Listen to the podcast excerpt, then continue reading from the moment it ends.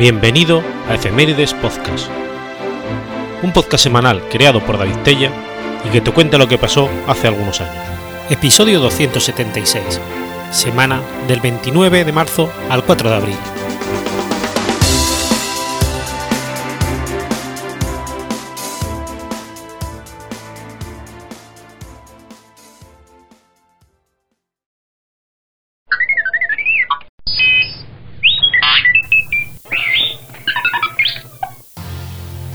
29 de marzo de 1788.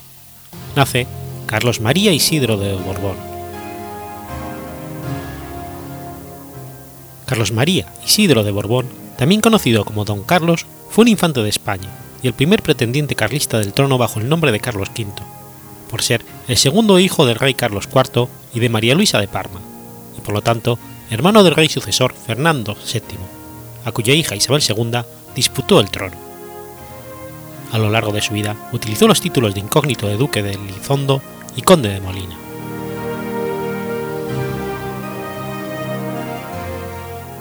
Carlos nació en el Palacio Real de Aranjuez. Entre 1808 y 1814 vivió prisionero de Napoleón en Valenciennes con sus hermanos. En 1814 volvió con el resto de la familia real a Madrid en septiembre de 1816, se casó con su sobrina, la infanta de Portugal, María Francisca, hija del rey Juan VI de Portugal, y Carlota Joaquina de Borbón, su hermana. En segundas nupcias, contrajo matrimonio con María Teresa de Braganza, princesa de Beail, hermana de su primera esposa y con quien no tuvo descendencia.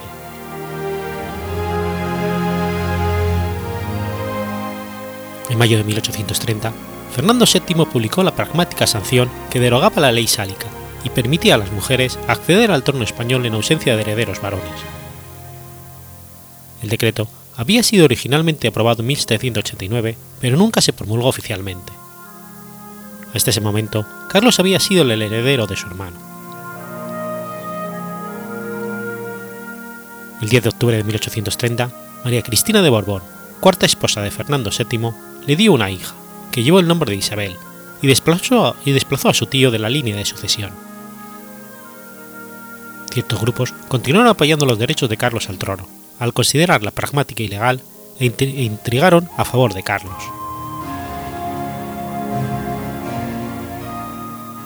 Aunque en 1830 Carlos admitió la pragmática sanción, se retractó en 1833, por lo que recibió en marzo orden de abandonar España y fijar su residencia en los estados pontificios.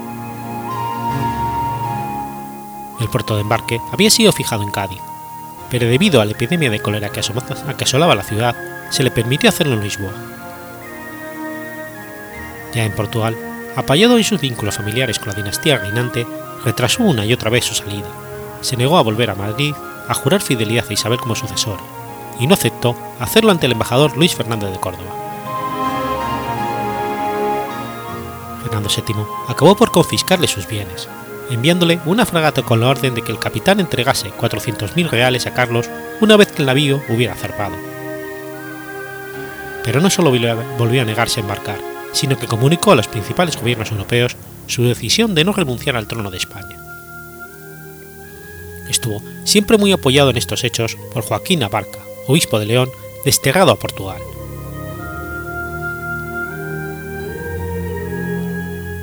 Al morir Fernando VII el 29 de septiembre de 1833, Carlos emitió el Manifiesto de Abrantes el 1 de octubre, en el que declaraba su accesión al trono con el nombre de Carlos V. El 6 de octubre, el general Santos Ladrón de Cegama proclamó a Carlos como rey de España en la localidad de Tricio, fecha en la que se da como, como comenzada la Primera Guerra Carlista. Tras la derrota del miguelismo en la Guerra Civil Portuguesa y acosado por la tropa de Isabel II, que al mando del comandante general de Extremadura, José Ramón Rodil y Campillo, había penetrado en Portugal, Carlos fue evocado por mar en el buque de guerra británico HMS Donegal, ante las protestas españolas, llegando a Gran Bretaña el 18 de junio de 1834. En julio huyó de la isla, atravesó Francia de incógnito, entrando en España por la frontera de Navarra el 9 de julio Permaneció allí en las provincias vascongadas durante la Primera Guerra Carlista hasta el año 39, manteniendo corte ambulante en Oñate, Estella, Tolosa, Azpeitia y Durango, y acompañó a su ejército, pero sin mostrar dotes militares. En octubre de 1834, un decreto lo privó de sus derechos como infante de España, hecho que fue confirmado por las Cortes en 1847.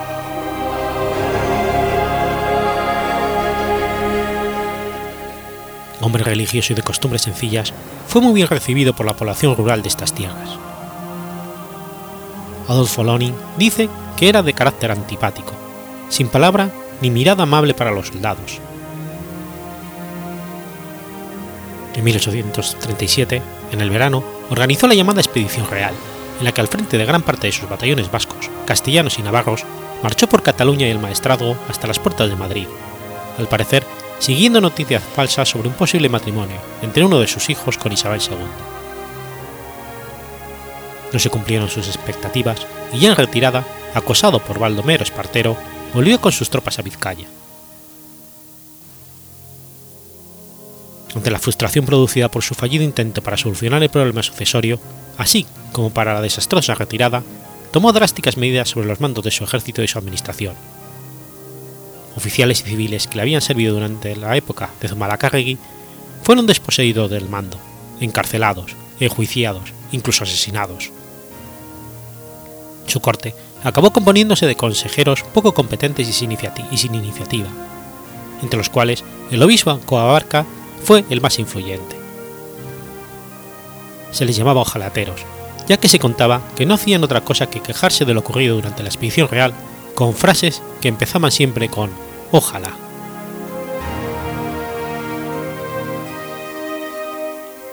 La actitud pesimista de la corte de Carlos frente a los problemas civiles y militares causaron gran descontento, tanto entre los mandos como entre la tropa, y se, acrecentaron también las mutuas desconfianza entre los batallones de las tres provincias vascas y Navarra, así como con los batallones castellanos.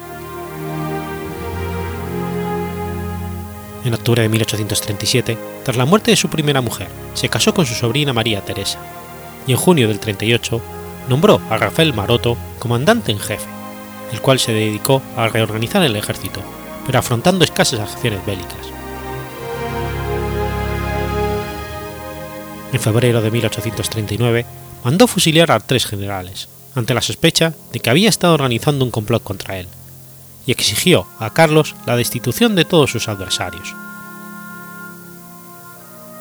Ante esto, Carlos lo destituyó el 21 de febrero y lo declaró traidor, aunque el 29 de febrero reconsideró su postura y accedió a sus pretensiones. Maroto comenzó negociaciones secretas con los isabelinos que concluyeron en 1839 con la firma del Convenio de Oñate, también llamado Abrazo de Vergara. Su archivo, confiscado por Espartero y depositado en 1839 en la biblioteca del Obispado de Calahorra, está desaparecido. El 14 de septiembre de 1839 cruzó la frontera francesa y el gobierno francés decidió instalarlo en Bourges con su mujer e hijos.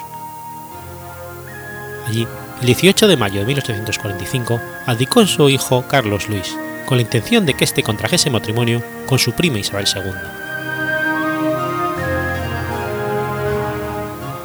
Tras su abdicación, usó el título de incógnito de conde de Molina y el 10 de marzo de 1855 murió en Trieste, entonces parte del Imperio Austriaco. Está enterrado junto a sus descendientes en la capilla de San Carlos Borromeo de la Catedral de San Justo de Trieste. Don Carlos era una persona de profundas condiciones católicas y vida ordenada, que de acuerdo con Alexander Wilhelmsen tenía un gran sentimiento del deber. Nunca había conspirado contra su padre ni su hermano, ni había sobresalido en la vida pública española antes de la publicación de la pragmática sanción. Algunos ingleses que lo conocieron después, durante la guerra, lo compararon con el típico caballero inglés. La reivindicación de los derechos a la corona supuso para Carlos María Isidro el exilio, la confiscación de sus bienes, la persecución en el extranjero, la separación de su familia y las penalidades físicas propias de la guerra en las montañas del norte de España. Fue en el transcurso de esta guerra cuando su, camarilla expresó muchos de los principios básicos de sus seguidores, si bien el pretendiente se limitó a decir lo mínimo necesario. En sus decretos, proclamas, manifiestos y en parte de su correspondencia destacan como ideas predominantes la legitimidad del gobierno, la vigencia de leyes fundamentales y la diversidad regional, estando la religión entretejida en cada una de ellas.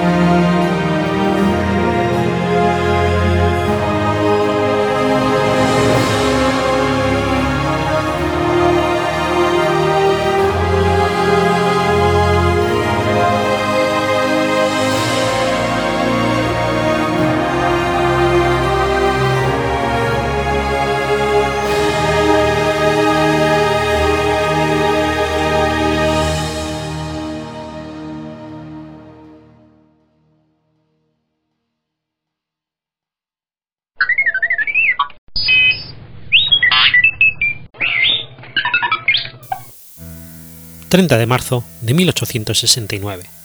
Muere Pedro Mom. Pedro Mom fue un marino francés que tuvo una destacada participación en las luchas por la independencia argentina y en los primeros enfrentamientos internos de esta nación. Pedro Mom nació en París, Francia, el 19 de octubre de 1787, hijo del marinero belga Pedro Mom se educó en Bruselas y se convirtió en marino. Habiendo arribado a Buenos Aires, se asentó en la ciudad ofreciendo sus servicios a la naciente revolución. Embarcado como condestable a bordo de la goleta Invencible, participó del combate de San Nicolás el 2 de marzo de 1811, cayendo prisionero de los realistas. Fue conducido a Montevideo y destinado con otros prisioneros a trabajos forzados en obras públicas, hasta que consiguió fugarse con otro de los marinos capturados, Ángel Ubac, con quien se dedicó al corso en el río de la Plata, con una chalupa llamada Ladrona. Bajo el mando de Ubac, pronto capturaron a la goleta corsaria Paz con varios barcos mercantes. Durante la última fase de la campaña naval de 1814, a bordo de la corbeta Halcón, a las órdenes de Juan Handel, tomó parte en diversos combates frente a Montevideo, incluyendo el combate naval del buceo del 17 de mayo, en que actuó como reserva y en persecución del queche Hiena. Tras la rendición de la plaza, recibió la medalla con el lema La patria de los libertadores de Montevideo. El 2 de marzo de 1815 recibió de Guillermo Brown el mando de la sumaca Galvez, tomando la escuadrilla española de Jacinto de Romarate, con la que una vez rearmada con dos cañones de A8, 8 de A6 y 4 esmeriles, continuó operando contra las fuerzas enemigas de Buenos Aires en el litoral. Al comando del Falucho San Martín intervino de noviembre a diciembre de 1815 en la expedición de Juan José Viamonte sobre la provincia de Santa Fe.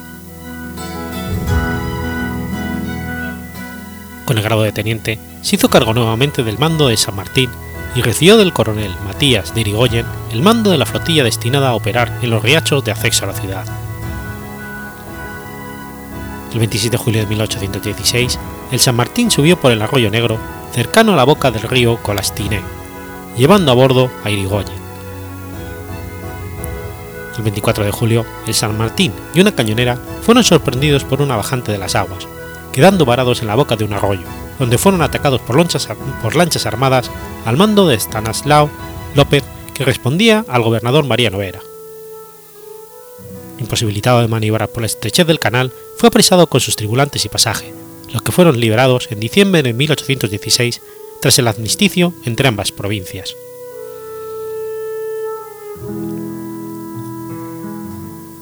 Al mando del bergantín Aranzazú participó a finales de 1817 de la expedición al mando del coronel Luciano Montes de Oca contra la provincia de Entre Ríos. Integró más tarde la tripulación del bergantín corsario Atrevido del Sur, al mando de Handel, el cual, a la altura de Punta Piedras, debió rendirse a dos buques portugueses que lo detuvieron sospechando que la nave llevaba patente de Gervasio Artigas, y lo condujeron a Montevideo ocupado, siendo muy maltratado durante su cautiverio. Tras ser liberado, volvió al mando de la Sumaca Galvez, y el 22 de octubre de 1819 fue promovido a capitán graduado. Por decreto del 2 de agosto de 1820, se hizo cargo, con carácter interino, de la delegación del puerto de las Conchas. Con su galeta Mosca estableció un servicio regular entre Buenos Aires y Montevideo. Fue propietario también de la goleta Correo Unión, que vendió al gobierno el 11 de septiembre de 1826 por 7.000 pesos al contado. También estableció un almacén naval frente a la aduana de Buenos Aires. Murió en esta ciudad el 30 de marzo de 1869.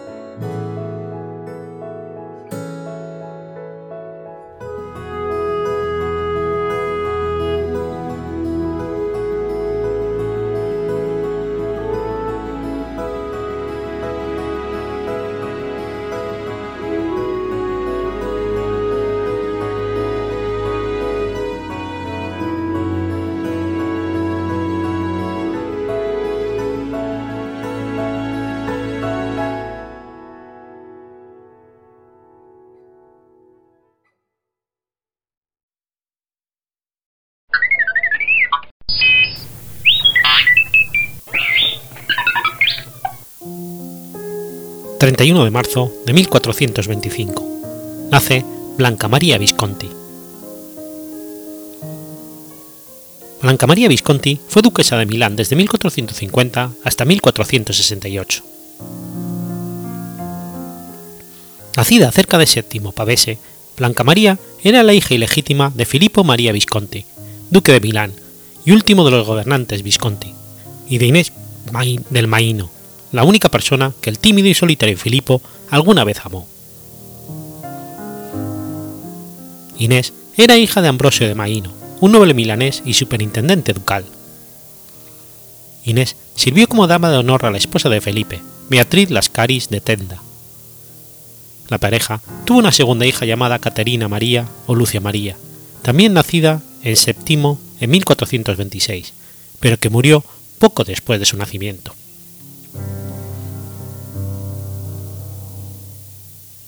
Cuando tenía seis meses de edad, Blanca y su madre fueron enviadas a un castillo de Aviate, en donde una rica residencia se había establecido para las dos. El duque pasó gran parte de su tiempo en Abatagraso, donde quedó impresionado por el fuerte carácter de Blanca. Blanca pasó su infancia y adolescencia en Abatagraso, donde recibió una educación humanística.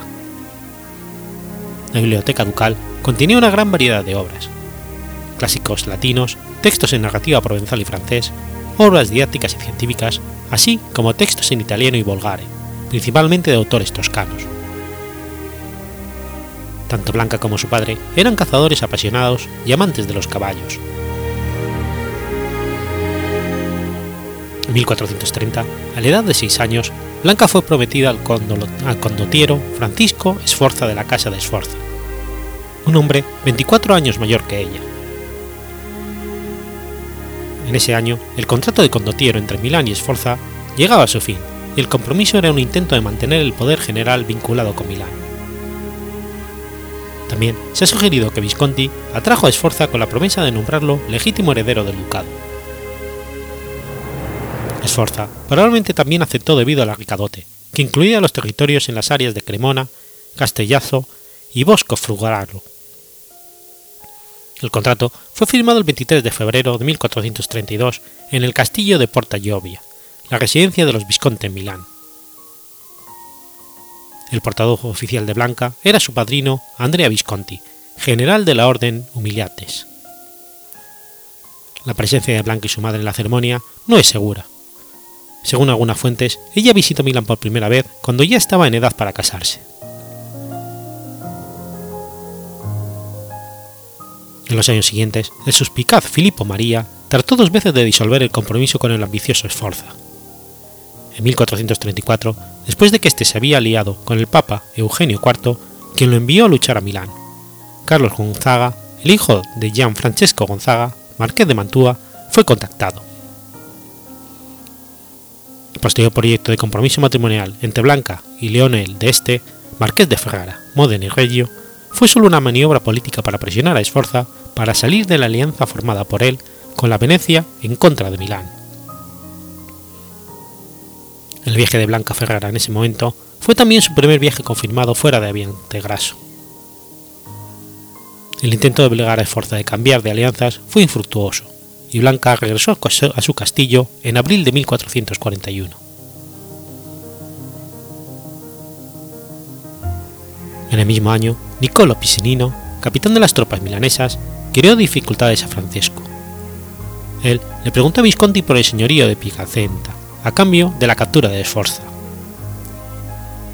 Visconti después se movilizó para reconciliarse con Sforza, suspender las hostilidades y le envió propuestas de paz, junto con el apoderado para el matrimonio con Blanca.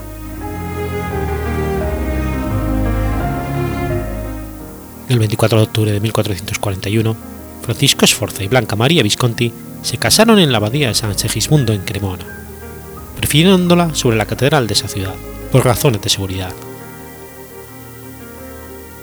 En la manera típica del Renacimiento italiano, las fiestas duraron varios días e incluyeron un suntuoso banquete, torneos, un palio, carros alegóricos y un enorme pastel, reproducción de la Torrasso di Cremona, principal torre de la ciudad. Es probable que ese pastel sea el origen del turrón.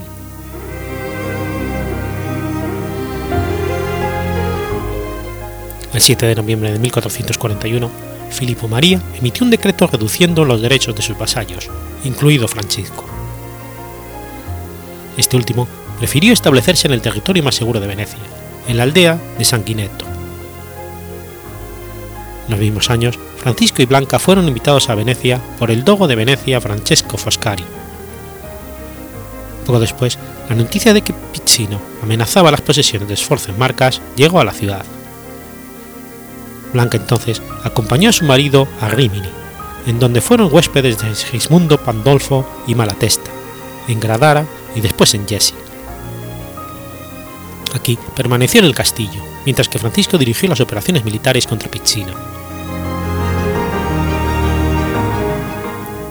En 1442, Blanca fue nombrada regente de Marcas. Esta elección puede parecer sorprendente, pero numerosas crónicas de la época afirman que Blanca había demostrado en repetidas ocasiones sus habilidades en la administración y diplomacia. En cuanto a la relación personal de la pareja ducal, si bien es cierto que Francisco tenía fuertes sentimientos hacia Blanca, también es cierto que fue infiel con frecuencia. Blanca en general reaccionó con indiferencia en una ocasión, sin embargo, en 1443, una de las amantes de su marido desapareció y fue asesinada en dudosas circunstancias.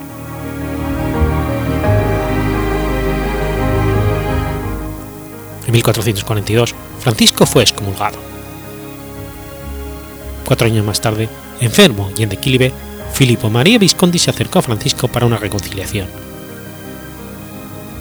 este último, sin embargo, se mantuvo receloso y a pesar de las súplicas de Blanca, prefirió concentrarse en la defensa de sus territorios, amenazados por tropas papales. En 1447, Sforza, sintiéndose más confiado, aceptó el cargo de lugarteniente del Ducado de Milán. Pero Visconti, celoso y desconfiado después de la popularidad de Sforza en Milán, pronto cambió de opinión. Al mismo tiempo, el nuevo Papa Nicolás V exigió la restitución de Jesse. Fue una época muy difícil para Francisco y Blanca. Francisco Sforza devolvió al Papa la ciudad de Jesi, a cambio de 35.000 florines, y se trasladó en dirección a Milán junto con su esposa. La noticia de la muerte de Filippo María Visconti, que murió en la noche de entre el 13 y 14 de agosto de 1447, llegó a Francisco en Contingónola. Blanca estaba muy enojada cuando se enteró de los estragos sufridos por las propiedades Visconti Milán después de la muerte de Filipo. Blanca y Francisco marcharon hacia Milán con 4.000 caballeros y 2.000 infantes, cuando la recién nacida Aurea República Ambrosiana, bajo la amenaza de una invasión de Venecia, ofreció a Francisco el título de capitán general. Blanca se negaba al favor, pero Francisco aceptó, comenzando tres años en los que se esforzó para reconquistar las ciudades que había declarado la independencia del ducado tras la muerte de Filippo Visconti.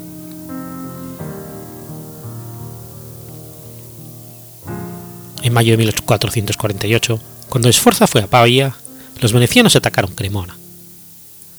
Según las crónicas, Blanca se puso un traje de armadura de desfile, y junto con algunas tropas y el pueblo, corrió hacia el puente que conectaba la ciudad a Pavia. Luchó en la batalla que siguió durante todo el día. Este episodio ganó su fama como una mujer guerrera. Después de que el peligro veneciano había sido rechazado, Blanca se instaló en el castillo Visconti de Pavia, junto con una gran corte. Sus buenas relaciones con sus parientes Visconti le ganaron el apoyo popular, así como los préstamos y los fondos para el frágil nuevo estado creado por su marido. El 24 de febrero de 1450 se produjo una revuelta en Milán. El embajador de Venecia fue asesinado porque la Serenísima fue considerada responsable de la hambruna que asoló Milán. Una reunión de nobles y ciudadanos reconoció como señor a Francisco.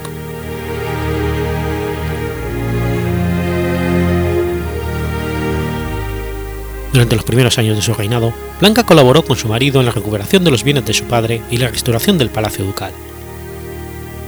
Francisco se enredó de nuevo en una guerra contra Venecia.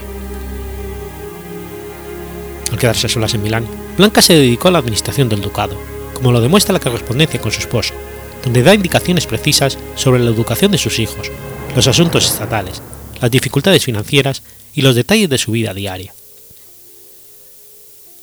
Las cartas también muestran el carácter asertivo de Blanca, que no dudó en expresar sus opiniones incluso cuando diferían de las de su marido. Las cartas incluyen también las acusaciones de sus aventuras extramaritales. En 1453, en Pravia, Blanca María hospedó a René I de Nápoles, a quien se le pidió ir a Cremona con su ejército para luchar junto con Esforza. Después, ella le mostró el sitio de la obra de construcción de nuevo gran castillo Esforcesco de Milán.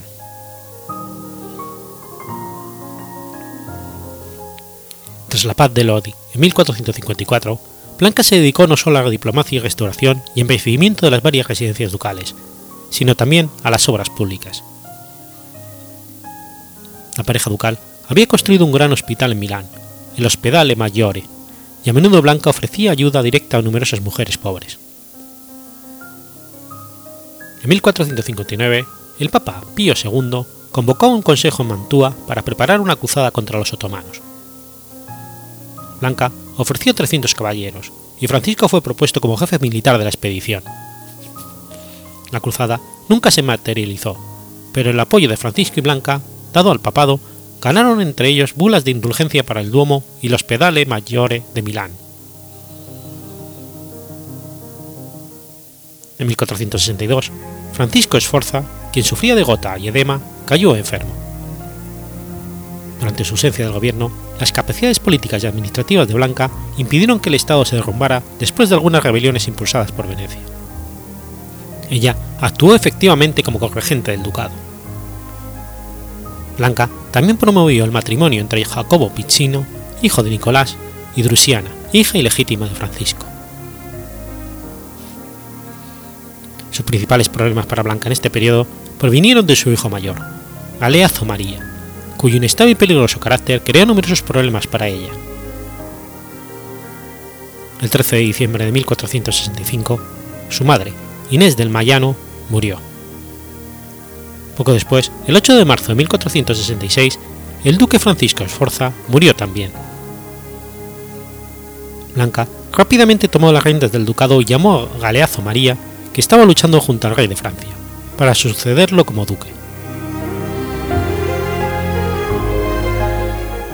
El comportamiento de este último fue inicialmente de gratitud y respeto hacia su madre, pero pronto la codicia y la crueldad lo llevó a actuar con independencia en contra del consejo de Blanca. Con el tiempo, el duque relegó a su madre de un papel cada vez más secundario y al final le obligó a abandonar Milán. Después se trasladó a Cremona, su ciudad dote. Según algunas fuentes, estaba pensando en ceder el control de la ciudad a Viena, y ella tuvo contactos frecuentes con Fernando I de Nápoles con el objetivo de derrocar a Galeazo. En contra de los consejos de todos sus asesores, Blanca decidió participar en el matrimonio de Galeazo. Al final de las fiestas acompañó a su hija, Hipólita de Serrevale, de donde partió a Cremona.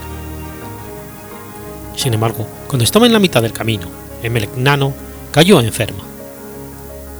Una fiebre alta le obligó a permanecer en cama hasta agosto, pero ella mantuvo una intensa correspondencia. A principios de octubre, su condición empeoró aún más. Ella murió el 28 de octubre de ese año, después de haber recomendado a sus hijos más jóvenes, Isabel y Octaviano, a su hermano Galeazo. Fue enterrada en el Domo de Milán, junto a su marido. Su muerte despertó sospechas. Galeazo María fue acusado por varios hombres, incluyendo Bartolomeo Colerni, de haberla envenenado. Es cierto que durante su enfermedad, en Melagnano había hombres cercanos a Galeazo, algunos de los cuales estuvieron más adelante involucrados en otros casos de envenenamiento. Según Bernardino Corio, Blanca murió de ingratitud natural más que de veneno.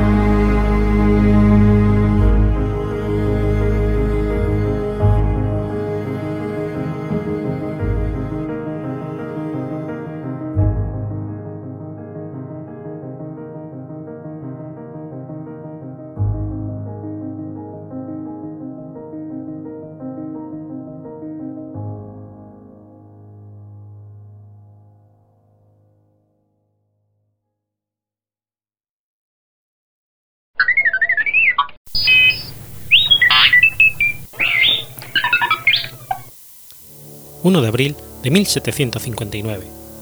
Nace José de Bustamante.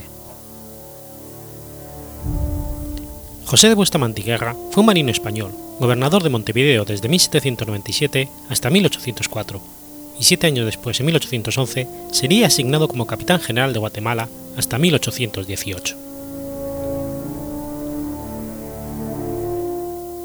Descendía de los Bustamante de Toranzo y los Guerra de Ibío. Su padre fue Joaquín Antonio de Bustamante y Rueda, natural de Alceda, y su madre, Clara Guerra de la Vega, natural de Santander.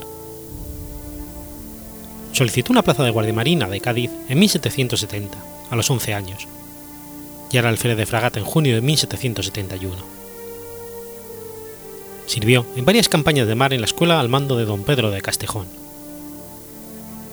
Emprendió su primer viaje a América pocos años más tarde cuando estuvo en Puerto Rico, Cuba y las Bahamas en 1784, con una brillante hoja de servicios, alcanza el empleo de capitán de fragata. Primero, se las ve con los piratas. Lo apresaron los ingleses en el navío Santa Inés tras una refriega en la que detuvieron su rumbo a Filipinas y estuvo cautivo un año en Irlanda, tras lo cual le dejaron volver. El 20 de octubre de 1782 tomó parte en el combate naval de Gibraltar contra la escuadra de Lord Richard Howe, primer conde de Howe, a pesar de que estaba herido. Su arco fue muy dañado en una batalla librada cerca de Cádiz. Bustamante entonces preparó una proyectada conquista de Jamaica, lo que no llevó a cabo por el Tratado de París de 1783. Ingresa como caballero de la Orden de Santiago el 21 de octubre de 1784. En el verano de 1788, proyecta con su camarada y también capitán de fragata Alessandro Malaspina un viaje de Real Armada de carácter político-científico por los territorios de ultramar del Imperio Español. El 10 de agosto de 1788 enviaron una carta solicitándolo al ministro de Marina, Antonio Valdés, y el 10 de septiembre de 1788 contestó que el rey Carlos III había autorizado el viaje. El nombre que ambos propusieron en su solicitud fue el de viaje científico y político alrededor del mundo. Pero durante el desarrollo del viaje era incluso oficialmente conocido como Expedición Vuelta al Mundo.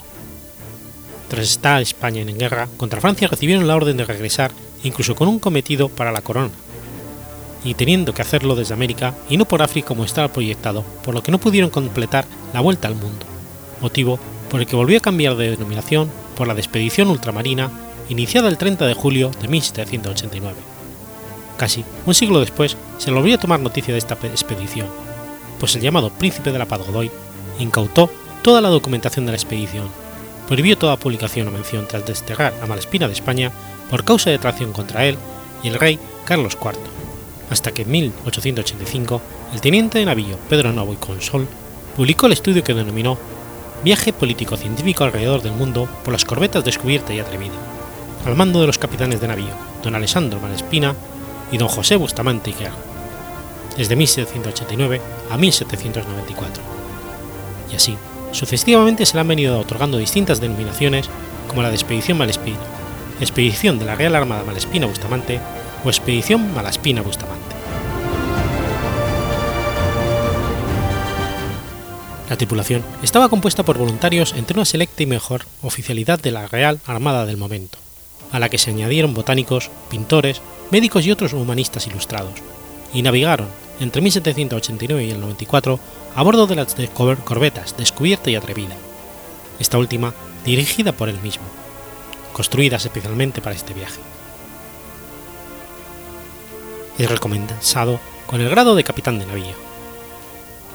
Desde Cádiz, donde iniciaron la travesía en 1789, franquearon el Atlántico para alcanzar Buenos Aires y Montevideo, y tras recorrer la Patagonia, salvan el Cabo de Hornos, y bordeando la costa oeste de los virreinatos de Perú y Nueva Granada, recorren Nueva España, California y Alaska. Dejan atrás América y ponen rumbo al Pacífico, navegando por la Polinesia, las Islas Marianas, Filipinas, Macao, Mindanao, Nueva Guinea, las Nuevas Hébridas, Nueva Zelanda, Australia y el archipiélago de los amigos hasta el puerto de Callao. Luego, navega José Bustamante con la corbeta atrevida hasta las Islas Malvinas y de allí a las Islas Aurora, descubriendo la que se llamaron Nueva Isla, siendo la navegación por el Océano Antártico muy arriesgada al tener que evitar cientos de tímpanos de hielo. Después de vuelta a Montevideo, donde estaba la corbeta descubierta, retornaron a Cádiz dando escolta militar a un numeroso y valioso convoy, lo que fue agradecido por la corona, ya que entonces España estaba en guerra contra Francia. Cumplen con creces todas las expectativas científicas previstas. Se dibujaron modernas cartas de navegación y actuales mapas geográficos.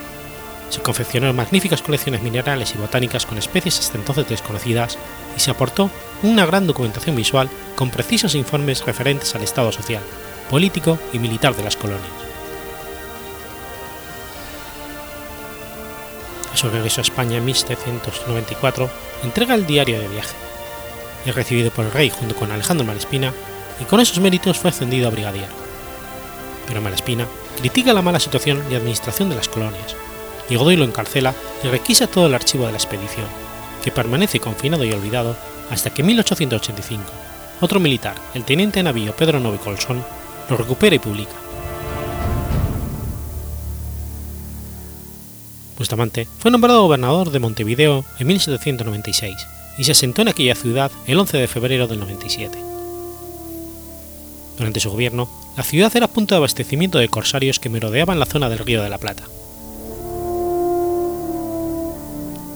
Además, se le nombra comandante general de los bajeles del Río de la Plata con la misión de poner en marcha su plan de defensa de la América Meridional, planteado tras el citado viaje político-científico. Es al regresar a España en el año 1804, al mando de una flotilla de cuatro fragatas, Nuestra Señora de la Merced, la Clara, la Medea y la Fama, cuando fue interceptado al llegar frente a las costas de Algarve, el 5 de octubre de 1804, por una escuadra inglesa al mando del comodoro Graham Moore, e inexplicablemente, pues España estaba en paz con Gran Bretaña desde la firma del Tratado de Amiens, se entabló un combate naval conocido como la Batalla del Cabo de Santa María. La fragata La Mercedes fue volada por un cargamento de 4 millones de pesos de caudales de comerciantes de Lima y Buenos Aires. Perecieron 249 tripulantes y comerciantes con sus familias. Vista la inferioridad de su flotilla y herido, el brigadier Bustamante rindió las otras tres fragatas que resistían, que fueron apresadas y transportadas al puerto de Gosport en Inglaterra. Una vez liberado, se sometió a un consejo de guerra en España, que le absolvió. Tuvo tiempo para luchar en la batalla de Trafalgar. En 1807 fue nombrado vocal de la Junta de Fortificaciones y Defensa de las Indias. 1808 abandonó Madrid por no querer prestar juramento al rey intruso José Bonaparte y huyó disfrazado de fraile a Sevilla, donde se puso la orden de la Junta Suprema Central, que le ascendió a teniente general. El Consejo de Regencia lo nombró presidente de la Audiencia de Charcas, luego de Cuzco, cargos que declinó por causas desconocidas. Por entonces abraza el absolutismo de Fernando VII. En 1810 es destinado a la Capitanía General de Guatemala, en una época de gran actividad independentista. Desarrolla una política reformista de corte ilustrado, pero ante la revolución de Hidalgo y Morelos, en la Nueva España, preparó tropas en Guatemala y creó el Cuerpo de Voluntarios de Fernando VII, y desde su puesto se enfrentó a los constitucionalistas locales, reprimiendo duramente a los insurgentes. Se opuso a la Constitución Liberal de 1812. Denunció a su sucesor nombrado Juan Antonio de Tornos, intendente de Honduras, por supuestas tendencias liberales y así logró su confirmación en su puesto por Fernando VII en 1814. Fue el más drástico e intransigente de todos los capitanes generales del Reino de Guatemala, enviado especialmente para reprimir el movimiento de independencia y tristemente recordado por la crueldad que puso en el cumplimiento de su función. Ceñudo y amargo, pero no tonto, llegó a la conclusión de que en el Reino de Guatemala era necesaria una amplia repartición de tierras entre la gente pobre. A la hora de recomendar las medidas concretas más urgentes para impedir que en Guatemala se desarrollaran los planes de subversión contra la corona, Bustamante recomendó mucha drasticidad, reforzar las milicias, pero también que se repartiesen en pequeñas suertes a los mulatos e indios honrados que no fuesen propietarios, las tierras que se pudiesen ceder sin perjuicio de tercero, proporcionándoles caudales de fondo de comunidades para los primeros gastos de cultivo. Se trataba de una medida demagógica, pero la eficacia que el presidente le suponía radicaba en que la falta de tierra era un poderoso factor de descontento entre indígenas y mestizos, y él esperaba que aquellos repartos fueran, por eso mismo, un golpe en contra de la opinión favorable a la independencia. Fue destituido en agosto de 1817 y volvió a España en 1819. Ese mismo año entró nuevamente a formar parte de la Junta de Indias. En 1820 fue recompensado con la Gran Cruz de la Orden Americana de Isabel la Católica y se le nombra director general de la Armada hasta 1822. Un año más tarde fue integrante de la Junta de Expediciones a América y un año después volvió otra vez a la Dirección General de la Armada y trabajó en el Ministerio de Marina de Madrid hasta su muerte en 1825, siendo su cargo militar el de Teniente General de la Armada Nacional. Fue caballero de la Orden de Santiago desde 1784 y el rey le nombró caballero Gran Cruz de la Orden de San Hermenegildo y caballero Gran Cruz de la Orden de Isabel la Católica.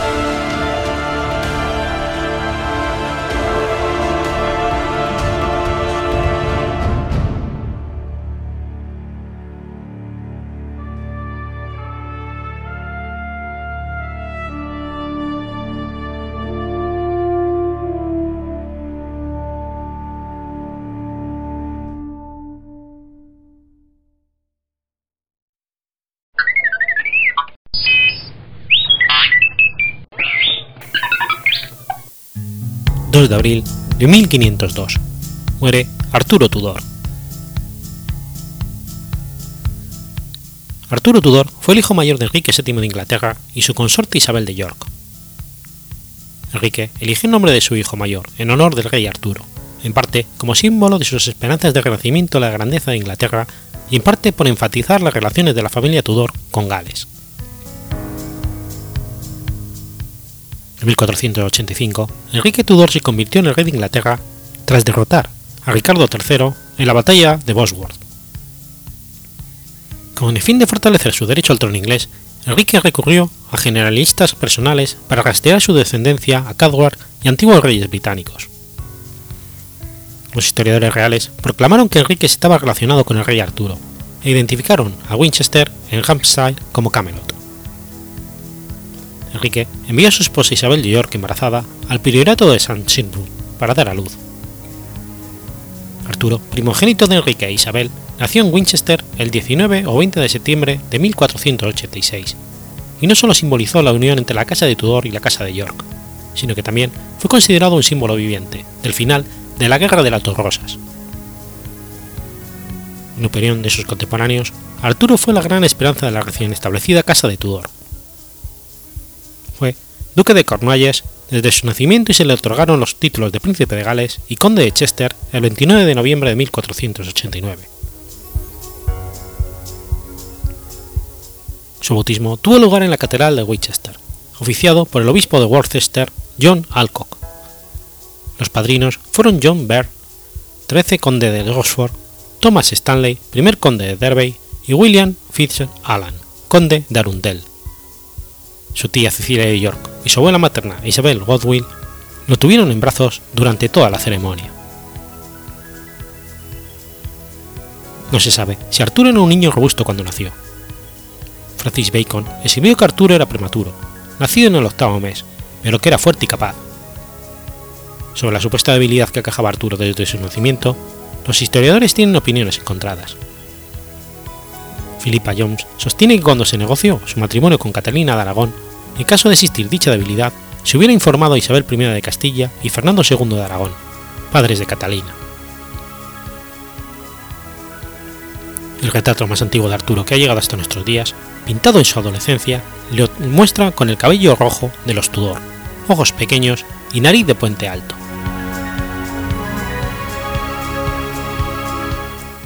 Arturo se trasladó a Westminster en noviembre de 1489 con el fin de que la ceremonia de su nombramiento como príncipe de Gales coincidiera con el nacimiento del siguiente hijo de la pareja real. Isabel se puso de parto durante la ceremonia y el día de San Andrés dio a luz a una hija, Margarita Tudor. Al día siguiente, el Parlamento nombró oficialmente a Arturo príncipe de Gales. Como heredero al trono, Arturo recibió una esmerada educación. Sus tutores fueron John Red y el poeta ciego Bernard André. Arturo era estudioso, reflexivo y reservado. Thomas Linacre también fue maestro durante su adolescencia. Enrique eligió a Wilfrid ap Rich ap Thomas, hijo de Rips ap Thomas, uno de los hombres más poderosos de Gales tras la muerte de Jasper Tudor en 1495, para servir y acompañar al joven príncipe. Arturo contaba nueve años y Griffith tenía 17, aunque no tardaron en hacerse amigos. Griffith y el príncipe Arturo estaban muy unidos, y de hecho se rumorea que ambos mantenían una relación homosexual. En cierto momento corrió el rumor de que se habían visto salir a Griffith a altas horas de la noche de la habitación del príncipe. Enrique VII planeaba casar a Arturo con una hija de los reyes católicos, Isabel de Castilla y Fernando de Aragón, con el fin de forjar una corona y alianza anglo-española contra Francia, y se eligió a la más joven de las infantas españolas, Catalina de Aragón. El Tratado de Medina del Campo estableció que Arturo y Catalina se casarían en cuanto alcanzaran la edad canónica, y fijó la dote de la novia en 200.000 coronas. Arturo aún no había cumplido la edad de consentimiento, por lo que fue necesaria una dispensa papal, emitida en febrero de 1497, que permitió el compromiso de los jóvenes el 25 de agosto de 1497. Dos años después, tuvo lugar el matrimonio por poderes, en el que Arturo expresó su felicidad por la boda, ya que sentía un profundo y sincero amor por la princesa. Catalina llegó a Inglaterra en otoño de 1501. El 4 de noviembre, la pareja se encontró por primera vez en Dormersfeld. Los jóvenes descubrieron que al haber aprendido distintas pronunciaciones de latín eran incapaces de comunicarse. Cinco días después, el 9 de noviembre de 1501, Catalina llega a Londres. Y el 14 de ese mismo mes se lleva a cabo la ceremonia de boda en la Catedral de San Pablo, celebrada por William Warm, obispo de Londres. Tras residir en el palacio de Ticker Hill durante un mes, Arturo y Catalina instalaron su hogar en el castillo de Lulow, Gales. Arturo se había ido debilitando desde su boda, y aunque Catalina se mostró reticente a acompañarlo, el rey Enrique VII la obligó a unirse a su esposo. A Arturo le resultó sencillo gobernar Gales, ya que la frontera se había apaciguado tras varios siglos de guerra. En marzo de 1502, Arturo y Catalina se vieron afectados por una enfermedad desconocida, un vapor maligno que procedía del aire. Catalina se recuperó, pero Arturo murió el 2 de abril de 1502, cuando contaba 15 años y 6 meses.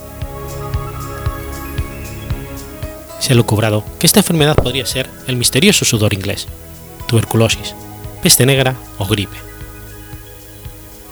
En 2002 se abrió la tumba de Arturo, pero los expertos no pudieron determinar la causa exacta de su fallecimiento se investiga como posible causa una enfermedad genética que también afectó al sobrino de Arturo, Eduardo VI de Inglaterra.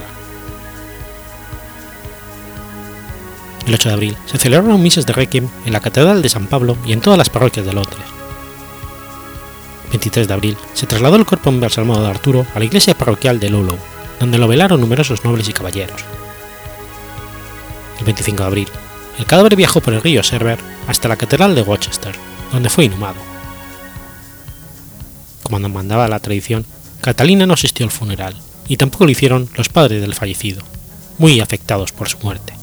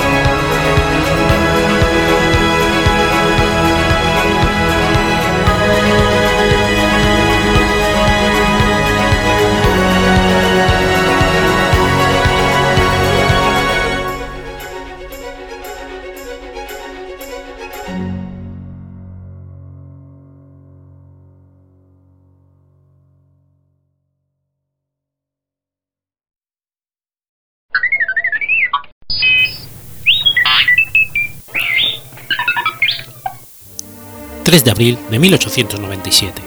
Muere Johannes Brahms. Johannes Brahms fue un compositor, pianista y director de orquesta alemán del romanticismo, considerado el más clásico de los compositores de dicho periodo. Nacido en Hamburgo en una familia luterana, pasó gran parte de su vida profesional en Viena. El padre de Brahms, Johann Jakob Brahms, era de la ciudad de Heide en Holstein. Contra la voluntad de su familia, Johann Jakob siguió una carrera musical y se trasladó a Hamburgo en 1826, donde encontró trabajo a tiempo parcial como músico de cuerda y viento. Johannes Brahms nació el 7 de mayo de 1833. Su hermana Elizabeth había nacido en 1831 y un hermano menor, Fritz Friedrich, nació en 1835. Johann Jakob le dio a su hijo sus primeras lecciones musicales. Johannes también aprendió a tocar el violín y lo básico para tocar el violonchelo. A partir de 1840, a la edad de 7 años, comenzó a estudiar piano con el profesor Otto Friedrich Willibald. A la edad de 10 años, hizo su debut como intérprete en un concierto privado. En 1845 había escrito una sonata para piano en sol menor. Sus padres desaprobaron sus primeros esfuerzos como compositor y creía que tenía mejores perspectivas profesionales como intérprete.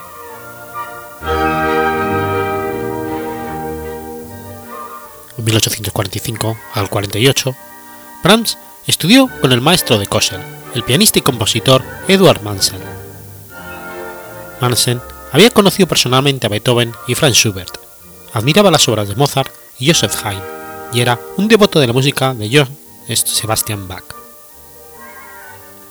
Mansen transmitió a Brahms la tradición de estos compositores y se aseguró de que las propias composiciones de su alumno se basaran en esta tradición. En 1847, Brahms hizo su primera aparición pública como pianista solista en Hamburgo, interpretando una fantasía de Sigmund Tannhäuser. Se sabe que las composiciones de Brahms en este periodo incluyeron música de piano, música de cámara y obra para coro de voces masculinas. En 1850, Brahms conoció al violinista húngaro Edward Remingi y lo acompañó en varios recitales en los años siguientes. Esta fue su introducción a la música de estilo gitano, como las zardas, que más tarde se convirtió en la base de sus composiciones más lucrativas y populares, los dos conjuntos de danzas húngaras. En 1853 realizó una gira de conciertos como acompañante de Remgi. A finales de año visitaron al violinista y compositor Joseph Joachim en Hannover. Brahms había escuchado anteriormente a Joachim interpretar la parte solista en el concierto para violín Beethoven y quedó profundamente impresionado. Brahms tocó algunas de sus propias piezas para piano solo para Joachim. Este fue el comienzo de una amistad que duró toda la vida, aunque se descarriló temporalmente cuando Brahms se puso del lado de la esposa de Joachim en el proceso de divorcio de 1883.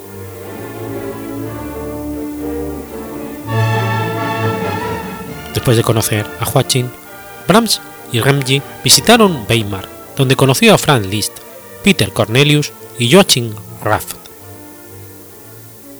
Remgi afirmó que Brahms se durmió durante la actuación de Leitz en su sonata en si menor. Este y otros desacuerdos llevaron a Remgi y Brahms a separarse.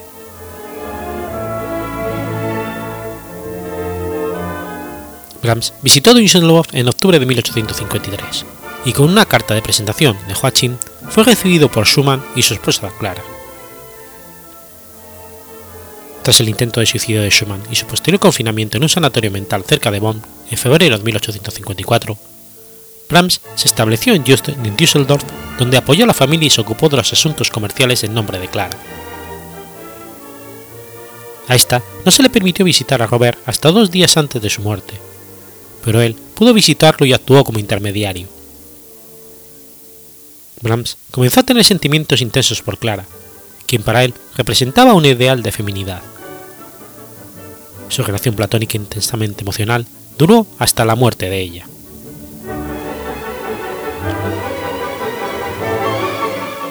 Después de la publicación de sus cuatro baladas para piano, no publicó más obras hasta 1860. Su proyecto principal de este periodo fue el concierto para piano en re menor que había comenzado como una obra para dos pianos en 1854 pero pronto se dio cuenta de que necesitaba un formato a mayor escala. Establecido en Hamburgo en ese momento, ganó, con el apoyo de Clara, un puesto como músico en la pequeña corte de Detmold, la capital del Principado de Lippe, donde pasó los inviernos de 1857 a 1860, y para el cual escribió sus dos serenatas. En Hamburgo estableció un coro de mujeres para el que escribió música y dirigió. El final de la década trajo contratiempos profesionales para Brahms. El estreno del concierto para piano número 1 en Hamburgo, del 22 de enero de 1859, con el compositor como solista, tuvo una mala recepción. En una segunda representación, la reacción de la audiencia fue tan hostil que tuvieron que refrenar al compositor de abandonar el escenario después del primer movimiento. Como consecuencia de estas reacciones, Breitkopf y Hartel declinaron publicar sus nuevas composiciones. En consecuencia, Brahms estableció una relación con otros editores, incluido Simrock, quien finalmente se convirtió en su principal socio editorial. Junto con Joachim y otros, preparó un ataque contra los seguidores de Liszt, la llamada Nueva Escuela Alemana. En particular se opusieron al rechazo de las formas musicales tradicionales. Se filtró un borrador a la prensa y se publicó una parodia que ridiculizaba a Brahms y sus asociados por mirar hacia atrás. El compositor nunca más se aventuró en polémicas musicales públicas. Se conoce a este enfrentamiento como Guerra de los Románticos.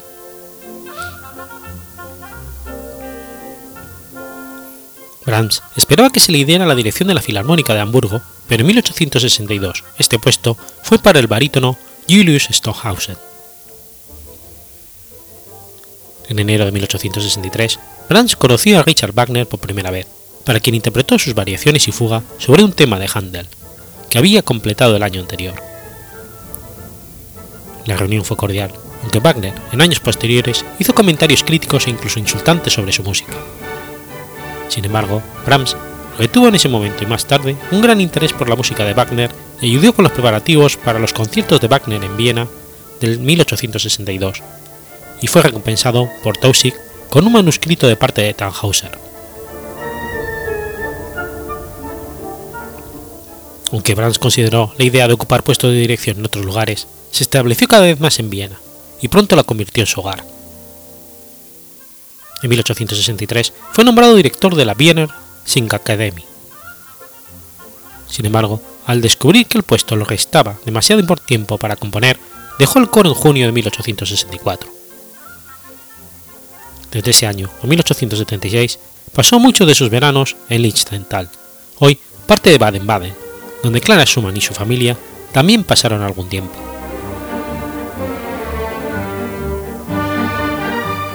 Febrero de 1865 murió la madre de Brahms y él comenzó a componer su gran obra coral, Un requiem alemán, de la que seis movimientos se completaron en 1866. También experimentó en este periodo el éxito popular con obras como su primer conjunto de danzas húngaras. Después de tales éxitos, finalmente completó una serie de obras con las que había luchado durante muchos años, como la cantata Reinaldo, sus primeros dos cuartetos de cuerda, el tercer cuarteto de piano y más notablemente su primera sinfonía que apareció en 1876, pero que había comenzado ya en 1855. En 1869, Brahms se enamoró de la hija de Schumann, Julie, pero no se declaró. Cuando más tarde, ese año, se anunció el compromiso de Julie con el conde Mormaroto, este le escribió y le dio a Clara el manuscrito de su Rapsodia para alto, Clara escribió en su diario que él la llamó su canción de bodas, y se percibía el profundo dolor en el texto y la música. En mayo de 1876, la Universidad de Cambridge ofreció otorgar títulos honoríficos de doctor en música a Brahms y Joachins, siempre que compusieran nuevas piezas como tesis y estuvieran presentes en Cambridge para recibir sus títulos. Brahms era reacio viajar a Reino Unido y solicitó recibir el título en ausencia y ofreció como tesis la sinfonía realizada previamente en noviembre de 1876. Pero de los dos, solo Watching fue a Reino Unido y solo se le otorgó un título. Brahms agradeció la invitación al darle el manuscrito de la partitura y parte de su primera sinfonía a Joachim, quien dirigió el estreno inglés en Cambridge el 8 de marzo de 1877.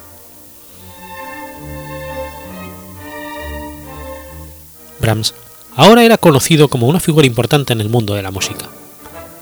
Había estado en el jurado que otorgó el premio del Estado de Viena al compositor, entonces poco conocido, Antonin Dvořák tres veces. En esa época, Brahms también eligió cambiar su imagen. Siempre había estado bien afeitado, pero en 1878 sorprendió a sus amigos al dejarse crecer la barba.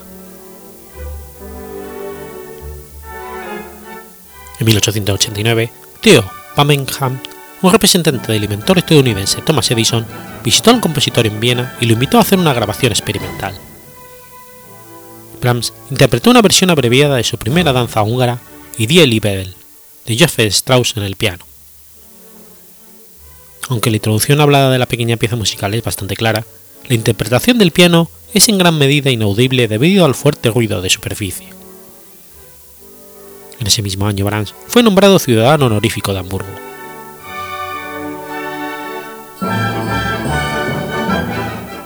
Después del exitoso estreno en Viena de su segundo quinteto de cuerda en 1890, Brahms, de 57 años, llegó a pensar que podría retirarse de la composición.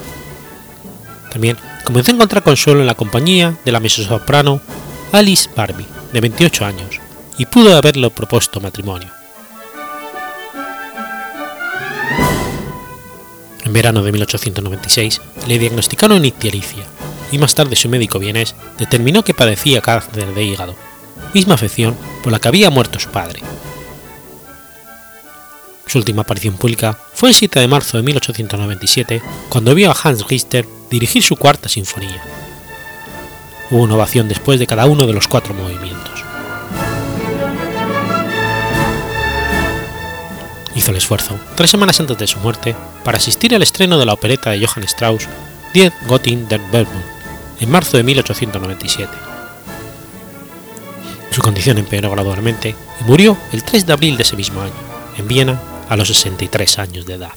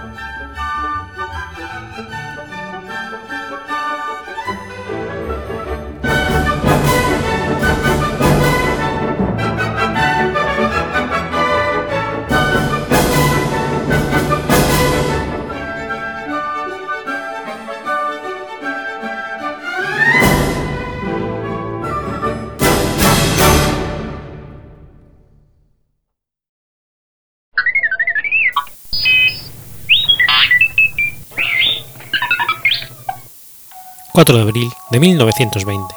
Comienza el pogromo de Jerusalén. Los disturbios de Nabi Musa de 1920, también conocidos como disturbios de Jerusalén o pogromo de Jerusalén, tuvieron lugar en la parte británica del territorio enemigo entre el domingo 4 y miércoles 7 de abril de 1920 en la ciudad vieja de Jerusalén y sus alrededores.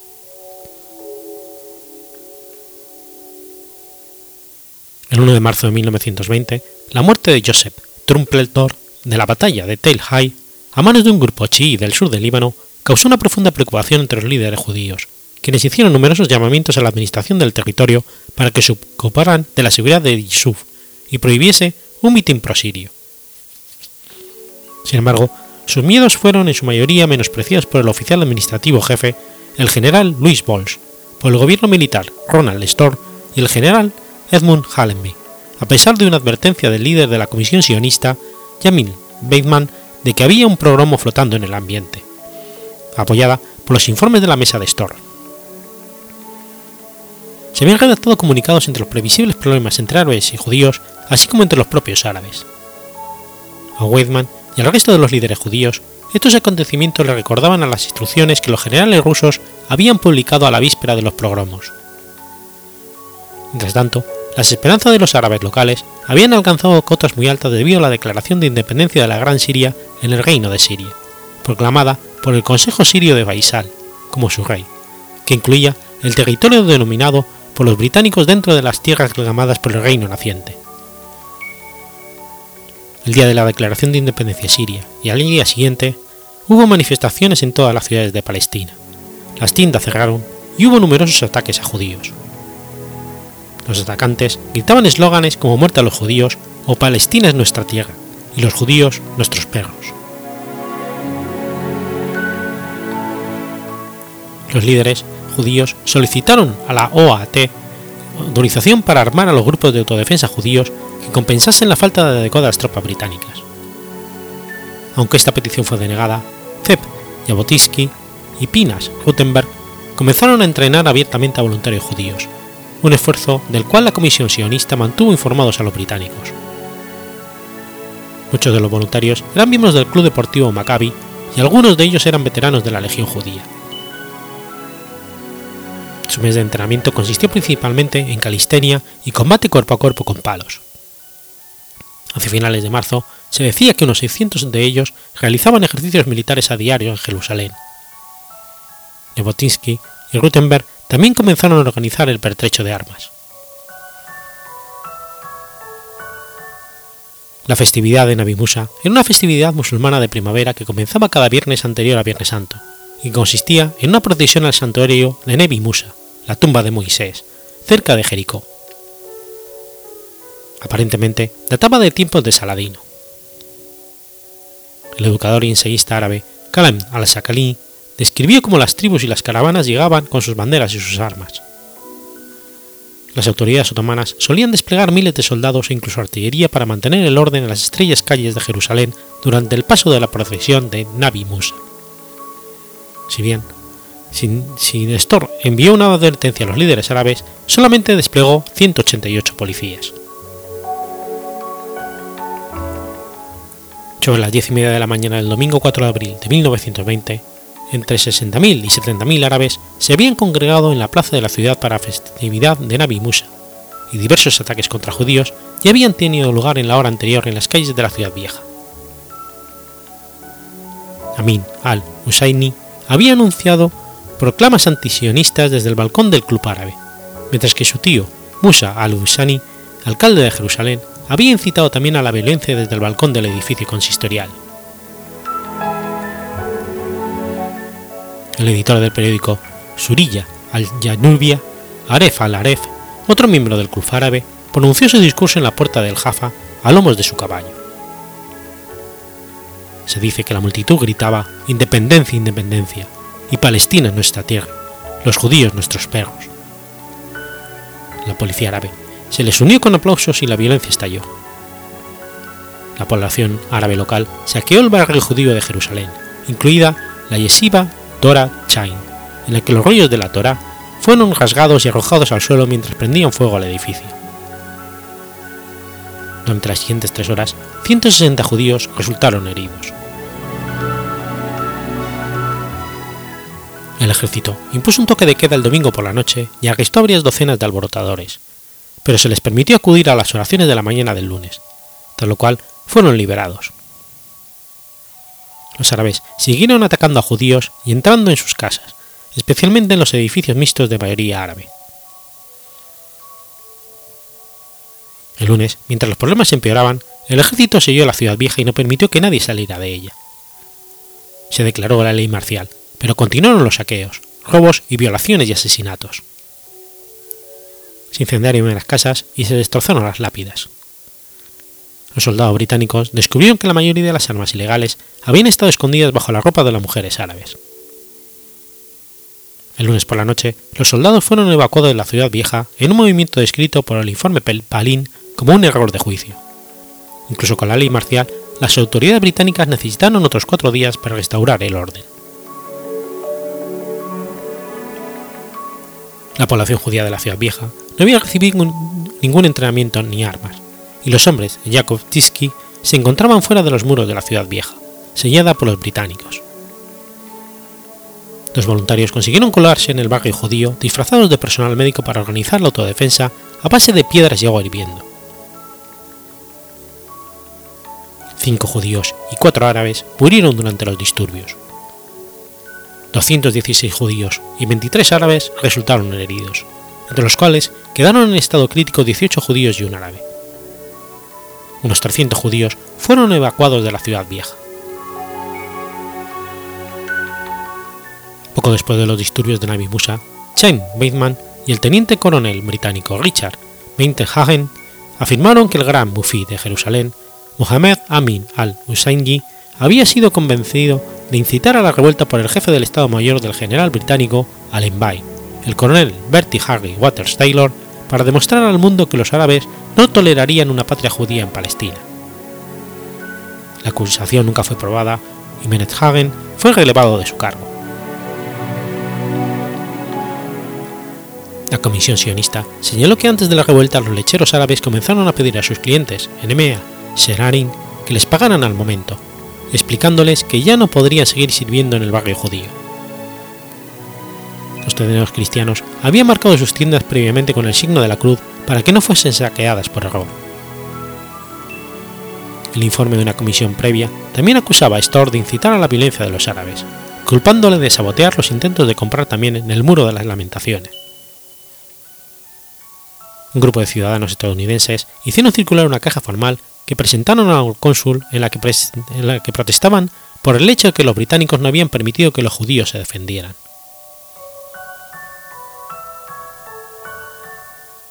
Tras el inicio de la violencia, Zev Jabotinsky se reunió con el gobernador militar Storm y sugirió que se desplegaran sus voluntarios, algo a lo que Storm se negó. Además, Storm confiscó su pistola y le exigió que le, indicara la ubicación de sus otras armas, amenazándole con arrestarle por posesión de arma de fuego.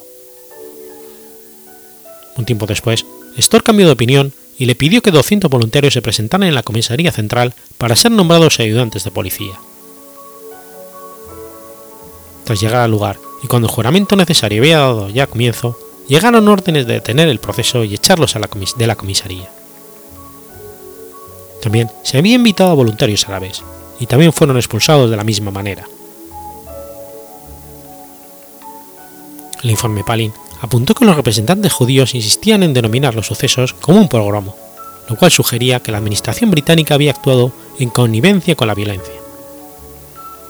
Dicho informe defendía la posición británica de que no había habido ningún tipo de connivencia con los disturbios, ya que solamente cuatro oficiales de todo el ejército británico habían sido acusados de estar predispuestos contra los judíos, y los cuatro habían sido relevados de su cargo. El informe también afirmaba que las alegaciones del teniente coronel Richard Hagen podrían haber estado influenciadas por su patente posicionamiento en favor de los sionistas, de quienes dijo que la administración debería adoptar una postura de cierta simpatía por la causa judía, mientras que consideraba la causa árabe como solamente justificable de manera superficial y veía a los árabes como personas inferiores, presentando además el caso del teniente coronel Benwich, un judío británico y fervientemente convencido sionista. En palabras del informe, que argumentaba no había habido un posicionamiento antisionista de la administración y que los dos o tres casos concretos de oficiales que se habían mostrado antisionistas habían sido ya tratados. Esa misma fue la conclusión del informe Palin con respecto a las acusaciones judías de connivencia con un pogrom.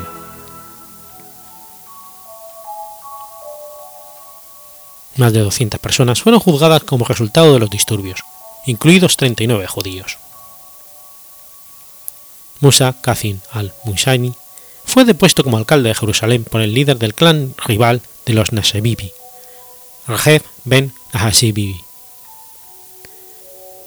Amin al-Usani y Aref al-Aref fueron arrestados por incitación al odio, pero cuando se les otorgó libertad bajo fianza, ambos escaparon a Siria. Los jeques de 82 pueblos y aldeas de las zonas de Jerusalén y Jaffa protestaron públicamente por los disturbios con una declaración oficial que afirmaban que desde su punto de vista el asentamiento sionista no ponía en peligro a sus comunidades. Otras declaraciones similares se enviaron por telegrama a Londres en 1922, año en el que cientos de jeques y muqtad prestaron su autoridad y apoyo a la migración judía. El núcleo de estos posicionamientos era que la inmigración judía conseguiría, como afirmaba el propio movimiento sionista, mejorar las vidas de los árabes a base de hacer progresar el desarrollo industrial. En ocasiones, las protestas de estos jeques y sus telegramas a Londres se consiguieron a través de sobornos de la Organización Sionista Mundial. Atendiendo a una solicitud de los líderes palestinos, se envió a soldados británicos a buscar armas entre los judíos, incluido en las oficinas y apartamentos de Chaim Weidman y Jacob En la casa de este último encontraron tres rifles, dos pistolas y 250 balas. Arrestaron a 19 hombres, a 19 hombres entre los que no estaba incluido Jabotinsky, quien acudió a la cárcel voluntariamente y solicitó su propio arresto. Un juez militar lo liberó porque no se encontraba en casa cuando encontraron las armas, pero fue detenido de nuevo unas horas después y condenado, entre otras cosas, por estar en posesión de la pistola que Storr le había confiscado el primer día de la revuelta. El principal testimonio en su juicio no fue otro que el propio Storr, quien aseguró que no recordaba que le hubiese hablado de una fuerza de autodefensa. Jakotinsky fue sentenciado a 15 años de cárcel y enviado a Egipto, aunque el día siguiente lo enviaron de vuelta a la prisión de Acre.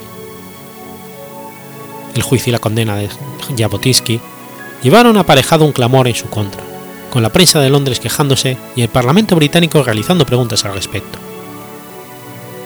Incluso antes de que estos editoriales aparecieran, el comandante de las fuerzas británicas en Egipto y Palestina, el general Congreve, escribió al mariscal de campo Wilson quejándose de que los judíos recibían apenas penas mucho más severas que los árabes por crímenes mucho menos importantes. La sentencia de Jabotinsky se redujo a un año de prisión y la de otros 19 judíos arrestados con él a seis meses. El nuevo gobierno civil de Herbert Samuel promulgó una amnistía general a comienzos de 1921. Sin embargo, Amin al-Awlishani y Aref al-Aref fueron excluidos de dicha amnistía por haberse fugado antes de que sus sentencias hubiesen sido hechas públicas. Samuel indultó a Amin en marzo de 1921 y lo nombró Mufí de Jerusalén. Cuando el año siguiente se creó el Consejo Supremo Musulmán, al-Husayni exigió y recibió el título de Gran Mufí, posición que se otorga de manera vitalicia. La migración judía palestina fue momentáneamente detenida por la administración británica con motivo de la revuelta. Además, sintiendo que las fuerzas británicas no querían defender los asentamientos judíos de los continuos ataques árabes, los, juicios, judíos palestinos comenzaron a establecer unidades de autodefensa que pasaron a denominarse Haganah. Por último, los disturbios hicieron que los líderes árabes de Palestina comenzaran a considerarse menos como sirios del sur y más como una única comunidad árabe palestina.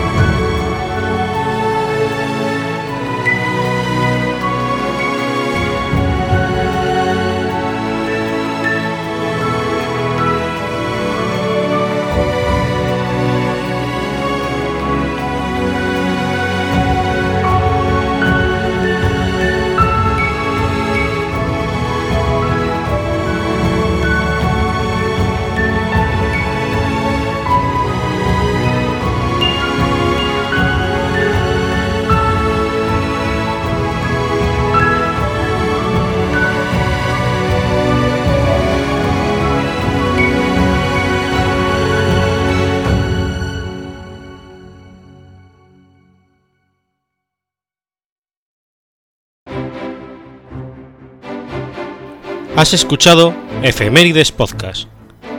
Si quieres ponerte en contacto conmigo, puedes hacerlo por Twitter a la cuenta arroba efemeridespod o mi cuenta personal, arroba telladavid, o por correo electrónico a la dirección efemeridespod.gmail.com.